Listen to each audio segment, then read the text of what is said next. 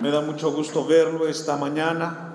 Déjeme decirle que usted y yo estamos en el mejor lugar. La casa de Dios es el mejor lugar para nosotros. El salmista exclamó y dijo que es mejor un día en sus atrios que mil fuera de ellos. Esta porción que hemos leído, el tema es una vida de paradojas. ¿Cómo vivir en un mundo de paradojas? Es muy importante lo que esta mañana Dios va a hablarnos en este pasaje de Eclesiastés. Alguien refirió y dijo que la paradoja es un hecho que parece contrario a la lógica. Esa es una paradoja. Y encontramos a Salomón que escribe este libro de Eclesiastés. Y vivimos en un mundo en el cual se caracteriza por muchas cosas que son predecibles. Por un lado, nosotros en los días, si mañana Dios nos concede la vida, saldremos a trabajar, iremos, recorreremos el mismo lugar, volviendo de regreso, y tal pareciera que la vida es muy predecible.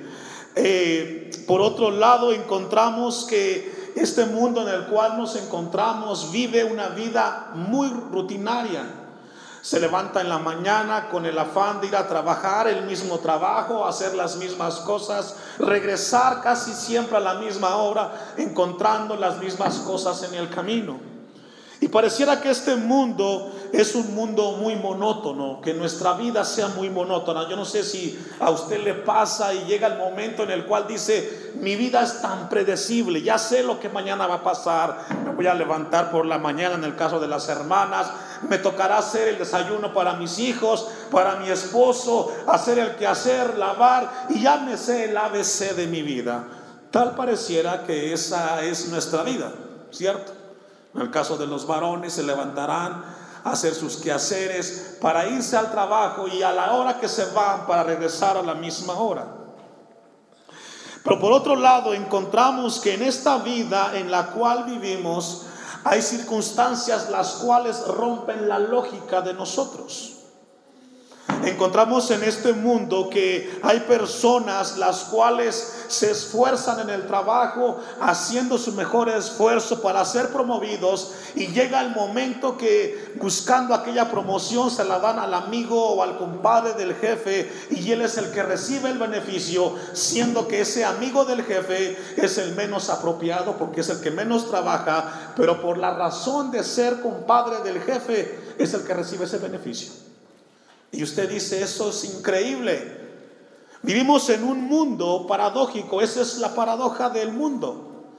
Y nos preguntamos por qué pasan cosas de esa manera. Encontramos padres piadosos que tienen hijos rebeldes. Tenemos hijos piadosos que tienen padres rebeldes. Y eso lo define el diccionario como una paradoja. Vivimos en un mundo en el cual nosotros no logramos entender esa parte, porque el que es malo le va bien y el que es justo le pasa a vivir tantas experiencias desagradables. No sé cuántos de ustedes han logrado visualizar eso. Eclesiastés capítulo 8, versículo 14, y adelantito. Dice Salomón, hay vanidad que se hace sobre la tierra que hay justos a quienes sucede como si, como si hicieran obras de impíos. Y hay impíos a quienes acontece como si hicieran obras de justos. Digo que esto también que dice es vanidad. Lo que Salomón está hablando en Eclesiastés capítulo 8 versículo 14 habla de que hay gente que es justa y es buena pero le va mal. Revisando la historia, leía el caso de Joseph Stalin. Murió a los 75 años dejando un rastro de sangre de más de 3 millones de personas en la antigua Unión Soviética. Por otro lado, Jim Elliot, un misionero estadounidense que fue martirizado por llevar el Evangelio a unas tribus de Ecuador. Por otro lado, encontramos a Bertrand Russell, un ateo que murió a los 98 años de edad, y un siervo de Dios como Murramachín murió a los 30 años. Esa es la paradoja. Y alguien pensara, ¿cómo es de que teniendo un Dios tan perfecto y tan soberano, nos toca experimentar en este mundo circunstancias de esta manera? Yo no sé si en su vida le ha pasado esa inquietud. Porque hay gente que yo veo que van al templo y les pasan tantos problemas. Y hay gente que ni siquiera lee la Biblia y conoce de Dios y le va tan bien. Vamos a ver en esta mañana, con la ayuda de Dios, cómo la Biblia nos enseña a nosotros cómo debemos de vivir en este mundo de paradojas y complicado. Hay jóvenes que se preparan para un examen y se quemaron las pestañas haciendo un esfuerzo y reprobaron.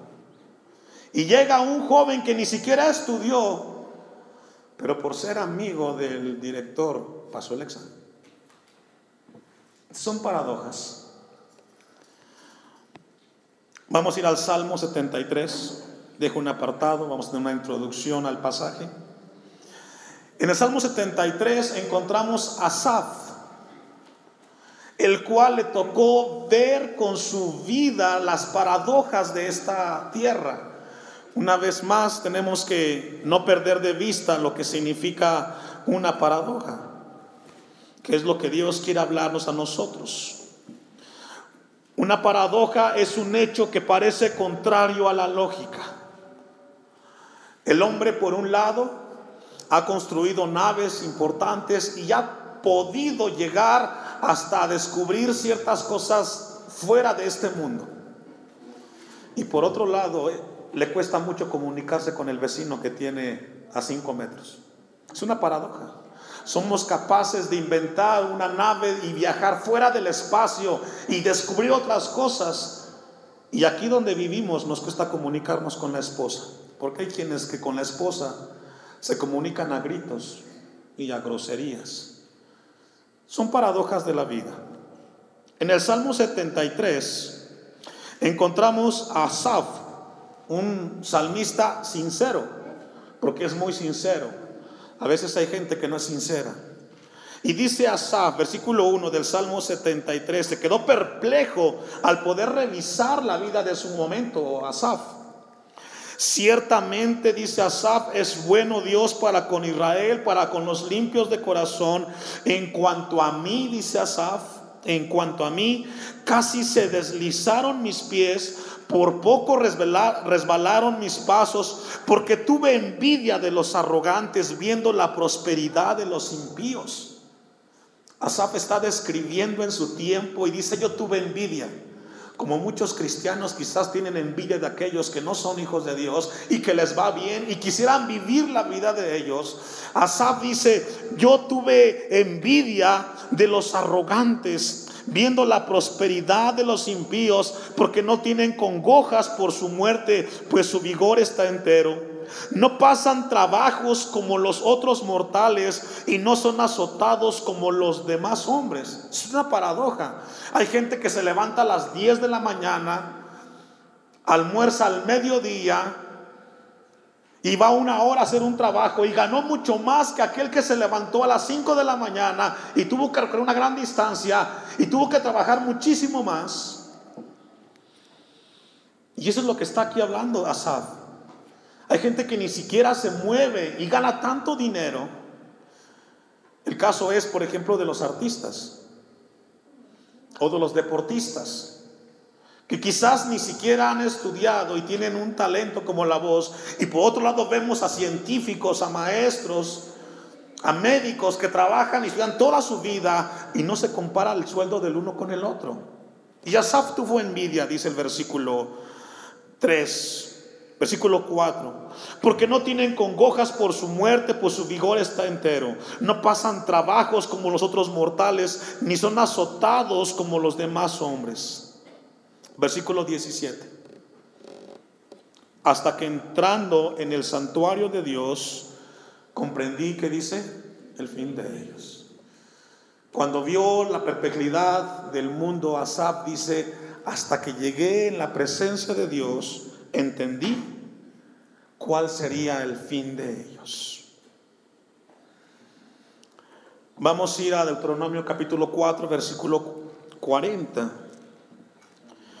La manera como este mundo se, se conduce, hermanos, a muchos de nosotros nos perturba el corazón. Muchos cristianos son perturbados como este mundo se conduce, sobre todo cuando parece que no encaja con aquellas cosas que la Biblia habla.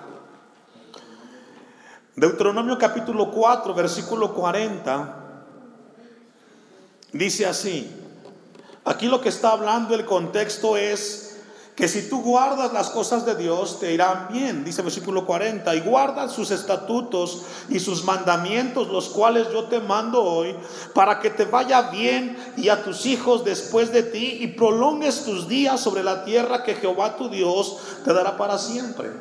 Encontramos un pasaje donde la Biblia habla y enseña que tenemos que guardar las cosas de Dios y el resultado de guardar nos irá bien, pero no siempre sucede así. Nos esforzamos en el sentido de obedecer lo que Dios nos pide. Su palabra nos deja eh, una enseñanza y procuramos como hijos de Dios ser fiel a la palabra de Dios, pero resulta que nuestros hijos no quieren saber de Dios. Y uno se pregunta, ¿pero qué hice mal? ¿Por qué las cosas no se dan como la Biblia enseña? El versículo 25, ahí mismo en el capítulo 4 de Deuteronomio. Cuando hayas engendrado hijos y nietos y ya hayas envejecido en la tierra, si os corrompiereis e hicieres escultura o imagen de cualquier cosa e hicieres lo malo ante los ojos de Jehová vuestro Dios, ah, lo malo ante los ojos de Jehová vuestro Dios para enojarlo, yo pongo hoy por testigos al cielo y a la tierra que pronto pereceréis totalmente de la tierra.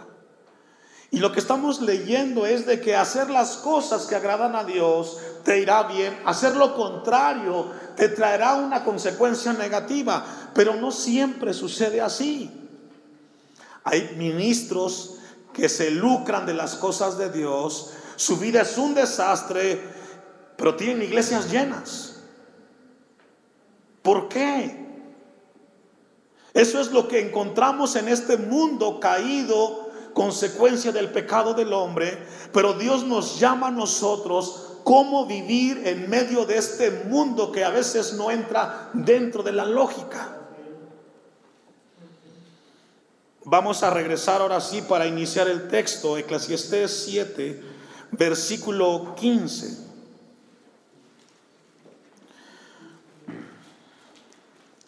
La vida real muchas veces nos desafían desafían nuestra perspectiva, desafían la perspectiva de la Biblia y encontramos en el libro de Eclesiastés que Salomón habla de las paradojas que le tocó vivir en su tiempo a Salomón y que son similares a las nuestras. Y Él nos lleva, la palabra de Dios nos lleva que la necesidad de vivir en este mundo paradójico se tiene que vivir dentro del temor a Dios. ¿Escuchó eso? Para nosotros poder vivir en tanto falta de lógica en este mundo, lo que la Biblia enseña es que tiene que ser dentro del temor de Dios. Versículo 15.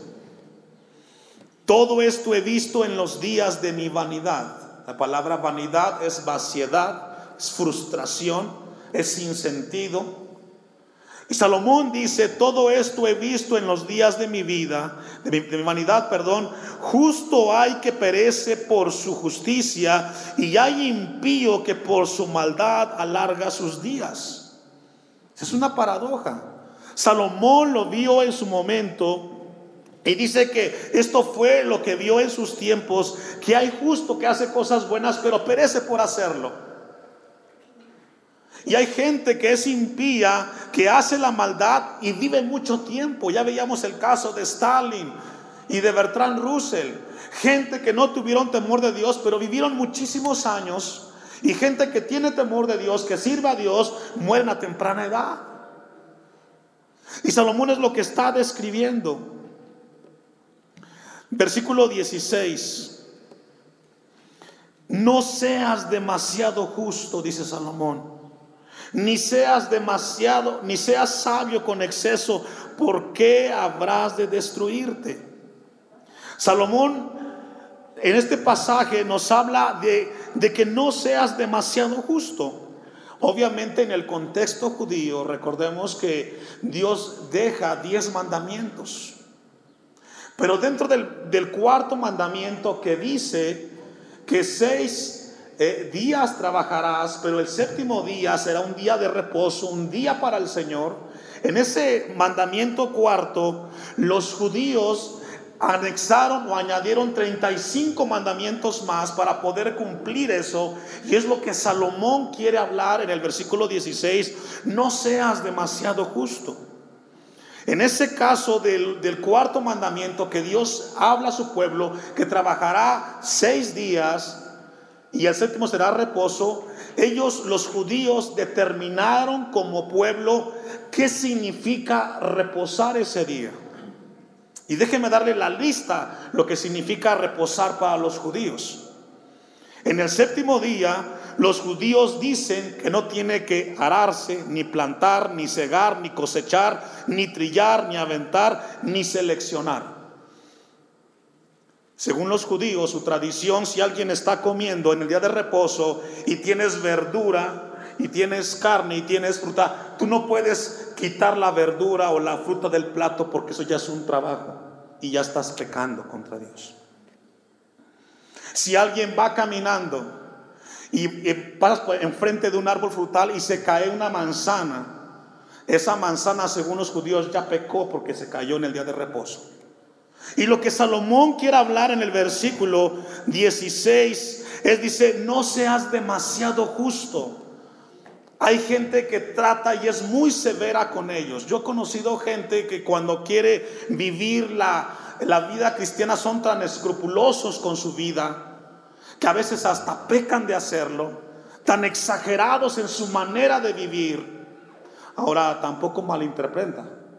No tenemos que dejar de lado vivir una vida de temor a Dios habla de un balance. No ser, no ser demasiado justo contigo mismo, exigirte tantas cosas, porque entonces perderás el centro. Ni seas demasiado sabio, dice, con exceso, porque habrás de destruirte. Porque cuando llegamos a ese punto de ser demasiado justo, yo me encontraba estas preguntas. ¿Cómo saber si estamos leyendo la Biblia lo suficientemente? ¿Cómo saber si estamos orando el tiempo suficiente? ¿Cómo saber si estamos ofrendando lo suficiente? Una vez más, no malinterpretemos y, y, dejemos de hacerlo, no, sino lo que Salomón habla de hacer las cosas con exceso y con demasía. Versículo 17. No hagas mucho mal ni seas insensato. Hay quien dijo en una ocasión acerca del pecado, cuando alguien hace el mal hasta un poco es demasiado. Y lo que Salomón dice, no hagas mucho mal. La idea aquí en el texto no es que se nos permite hacer lo malo, sino que lo que Salomón quiere es que no entreguemos nuestra vida a la maldad y el corazón al pecado. Porque cuando lleguemos a hacer las cosas que no agradan a Dios, llegará el momento que vamos a cosechar lo que sembramos. Por eso Salomón dice, no hagas mucho mal, porque tu corazón no dejes que sea entregado a la maldad, porque llegará el momento que vas a cosechar lo que, lo que has sembrado. Versículo 18. Bueno es que tomes esto y también de aquello, no apartes tu mano, porque aquel a que Dios teme saldrá, que dice, cuando Salomón dice en el versículo 18, bueno es que tomes de esto, está hablando del versículo 16. Y tomes de aquello, habla del versículo 17, es decir, no seas extremista en tu vida, ten un equilibrio. Y también de aquello no te apartes no apartes tu mano, porque aquel a que Dios teme, que dice hermanos, saldrá bien librado. Vivir en el temor de Dios nos ayudará a salir bien librados en las paradojas de esta vida. Ahora, ¿qué es vivir en el temor de Dios? Esto lo hemos dicho muchas veces. Vivir en el temor de Dios significa vivir con una conciencia que Dios nos está viendo todo el tiempo. ¿Escuchó eso? Vivir en el temor de Dios es saber que cuando estoy a punto de pegarle a mi esposa, Dios me está viendo y no lo voy a hacer. Vivir en el temor de Dios significa que cuando estoy a punto de robar algo al prójimo, no lo voy a hacer porque Dios me está viendo. Si el mundo fuera consciente que Dios lo ve, no haría el mundo lo que, lo, lo que hace regularmente. Salomón dice que ese será el balance. Mire lo que dice Eclesiastés capítulo 12, versículo 13. Vaya conmigo. El último capítulo de Eclesiastés, tal pareciera que el versículo 18 del capítulo 7 se adelanta a la conclusión del libro de Eclesiastés. Y dice el capítulo 12, versículo 13, el fin de todo el discurso oído es este, teme a Dios y guarda sus mandamientos, porque este es el todo del hombre. Porque Dios traerá toda obra a juicio y juntamente con toda cosa encubierta, sea buena o que dice. La Biblia es muy clara y nos habla a nosotros esta mañana que vivir dentro del temor de Dios nos ayudará a nosotros a salir librados de todas las cosas, iglesia. En medio de este mundo tan fuera de la lógica y que nos deja perplejos a nosotros. Vamos a Eclesiastés capítulo 7, versículo 19. La sabiduría fortalece al sabio más que diez poderosos que haya en una ciudad. Salomón está en este momento balanceando lo que está diciendo en el versículo 16 y 17 y dice que es eh, fuerza o es sabio encontrar una persona más que diez poderosos. Mire, encontrar una, un buen líder en una ciudad es difícil. Encontrar diez es casi imposible. Pero Salomón dice que es mejor la sabiduría de un sabio que diez consejeros, que diez personas. Ahora, ¿por qué? Porque el hombre que usa la sabiduría de parte de Dios tendrá la fortaleza para cuidar su vida. Porque la sabiduría protege nuestra mente. La sabiduría protege nuestra voluntad. La sabiduría nos ayuda a nosotros a lidiar con el pecado. Por eso Salomón resalta y habla de lo importante que es la sabiduría. Versículo 20. Ciertamente no hay justo en la tierra que haya el bien y nunca peque. Tal pareciera que Salomón está refiriendo a Romanos 3:10, donde habla del pecado en el ser humano de manera universal. Ciertamente no hay hombre justo en la tierra, nadie. Todos tenemos algún desequilibrio. Y Salomón dice que haga el bien y nunca peque, eso es imposible. Ahora mire lo interesante que llega Salomón cuando aborda el versículo 21.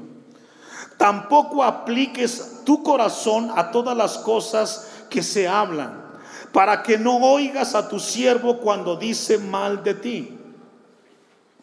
Porque tu corazón sabe que porque tu corazón sabe que tú también dijiste mal de otros muchas veces.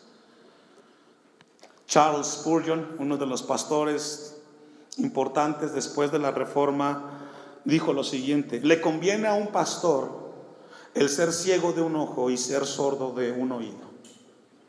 Porque escuchar todo lo que se dice del pastor de la congregación te enloquecería. Y eso es cierto. Si el pastor pudiera escuchar, escuchar todo lo que dice la congregación de él, el pastor se volvería loco. Lo que Salomón habla en este versículo 21 y 22 es que cuando nosotros nos enteramos, imagínese este momento, cuando usted se entera que alguien habló de usted, ¿cómo se siente? Y le molesta, ¿no? Se enfurece. No hay persona que no se moleste cuando se percata que alguien ha hablado de él y mucho más cosas que no son ciertas. Y a la espalda. Lo que Salomón está diciendo en el versículo 28, 21, tampoco apliques tu corazón a todas las cosas que se hablan. Lo que Salomón está diciendo es un momento en la vida en la cual tienes que aplicar la sabiduría para que no oigas a tu siervo cuando dice mal de ti.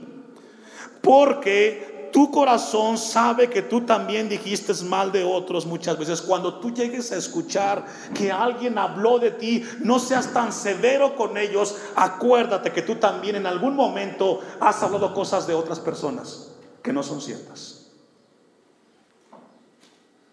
Cuando te molestes o cuando te moleste que llegaste a enterarte que alguien habló de ti,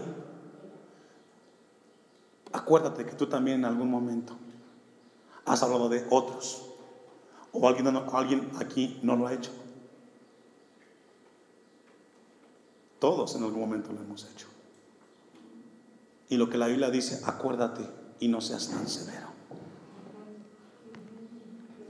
Versículo 23. Todas estas cosas probé con sabiduría diciendo, seré sabio pero la sabiduría se alejó de mí. Lejos está lo que fue y lo muy profundo, ¿quién lo hallará? Salomón dice, yo he tratado toda mi vida de entender las cosas de Dios, pero me han sido imposible. No logro entender a veces cómo el mundo es tan difícil de entender y yo buscando a Dios no logro entender porque a veces me pasa lo que me pasa. Y fue lo que le pasó a Salomón. Mire lo que dice Isaías capítulo 55, versículo 8. Isaías capítulo 55, versículo 8 y 9. Cuando Salomón llega al versículo 23 y 24, se encuentra de que ha sido difícil para él encontrar la respuesta a tantas cosas que él ha encontrado. Y Isaías 55, 8 dice, porque mis pensamientos no son vuestros pensamientos, ni vuestros caminos mis caminos, dijo Jehová. Como son más altos los cielos de la tierra, que la tierra, así son mis caminos más altos que vuestros caminos, y mis pensamientos más que vuestros pensamientos. Lo que dice Isaías es de que Dios piensa muy diferente a como pensamos nosotros. Porque para Dios en cada circunstancia del hombre siempre habrá un bienestar para el mismo Hijo de Dios. Recuerda lo que dice Romanos 8:28, los que aman a Dios, todas las cosas que, aun aquellas en las que te equivocas, Dios las utiliza para bien. Y fue lo que Salomón llega en Eclesiastés, donde dice, yo intenté entender las cosas de Dios, pero no logré comprenderlas. Dios tiene una buena razón para que siempre maneje nuestra vida como la viene manejando. Vamos a ir concluyendo a Eclesiastés capítulo 7, versículo 25. Eclesiastés capítulo 7, versículo 25. Me volví y fijé mi corazón para saber y examinar e inquirir la sabiduría y la razón y para conocer la maldad de la insensatez y el desvarío del error. Salomón dice, me puse a investigar cómo es que este mundo camina en su maldad. Pero me di cuenta que la maldad cada vez llegó a ser insensatez y el desvío llegó al error. Mire lo que dice Eclesiastés capítulo 7, versículo 29, allá adelantito. He aquí, dice Salomón, versículo 29, he aquí, solamente esto ha hallado. Después de investigar todo lo que habla en el 25, he aquí solamente esto ha hallado. Que Dios hizo al hombre, ¿cómo lo hizo? Recto. Pero ellos buscaron, ¿qué dice? Esta es una cruda realidad del ser humano. Dios nos creó de una manera en la cual camináramos en armonía, pero el hombre todo lo que toca lo destruye.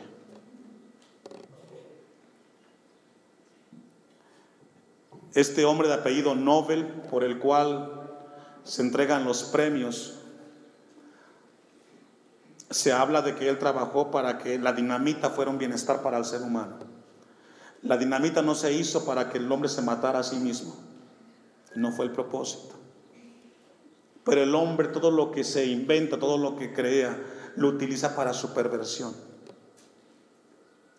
Dios ha creado nuestras vidas con algo bueno y recto. Pero cada vez que nosotros, si no tenemos temor de Dios, tomamos las cosas, nos llevamos a tener un desvarío, a tener perversión, y es lo que Dios no quiere que hagamos con nosotros. Vamos a concluir con Romanos 11:33. Vamos a buscarlo. Y le invito a que se ponga de pie.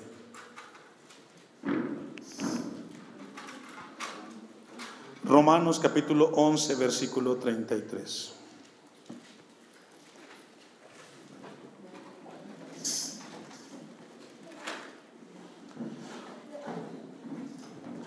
Cuando Pablo llega en este pasaje de Romanos, hay momentos en los cuales no logramos entender nuestras vidas. Antes de que lo leamos, déjeme explicarle algo. Nosotros tenemos este mantel que está aquí enfrente, usted lo ve. Este mantel tiene dos caras. La cara que está enfrente, que todo se ve muy bonito, ¿verdad? Pero en la parte de atrás no se ve tan agradable. En la parte de atrás vemos hilos que suben, y los que bajan y los que se entrelazan. La vida humana así es.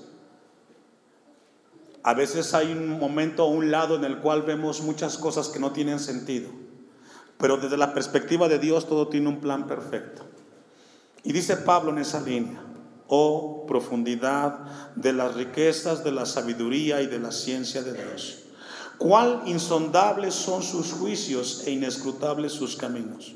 Porque ¿quién entendió la mente del Señor? ¿O quién fue su consejero? ¿O quién le dio al primero para que le fuese recompensado? La respuesta es nadie, porque Él es Dios. Él sabe lo mejor para nosotros. Lo que encontramos después de revisar su palabra esta mañana es vivir en el temor de Dios, porque Él tendrá cuidado de nosotros. Aun cuando la lógica en este mundo no pareciera la correcta, Dios guarda de su pueblo. Vivamos en el temor de Dios, vivamos en la conciencia que Dios ve qué hacemos y cómo hacemos las cosas. Amén. Incline su rostro. Eterno Dios,